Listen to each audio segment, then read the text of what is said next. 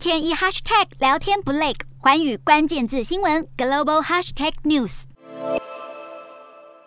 欧盟正在进行第六轮对俄制裁的谈判，二十七个成员国代表在二十九号审查了一项折中方案，包含将德鲁斯巴输油管线排除在石油禁运措施之外，只制裁透过油轮运输的俄罗斯石油。根据统计，在俄方输送欧洲的石油总量中，油轮运输占据了三分之二的比例，也就是说，折中方案只针对这三分之二的石油实施禁运。先前欧盟提议匈牙利能比其他成员国多享有两年的缓冲期，已经遭到反对。匈牙利希望欧盟至少提提供三年半到四年的缓冲期，加上八亿欧元以上的资金，协助提高对邻国克罗埃西亚的输油能力。不过，和匈牙利同样依赖德鲁斯巴管线的斯洛伐克和捷克已经同意接受两年半的缓冲期，在三十号到三十一号的紧急欧洲峰会上，关于俄罗斯石油禁运也预计会达成协议。至于巴尔干半岛国家塞尔维亚，则会继续使用俄方天然气。俄罗斯总统普丁和塞尔维亚总统武契奇在二十九号通话，同意了一项为期三年的天然气供应合约，还讨论到在塞尔维亚扩大天然气储存，让乌俄战争引发的能源角力战更加白热化。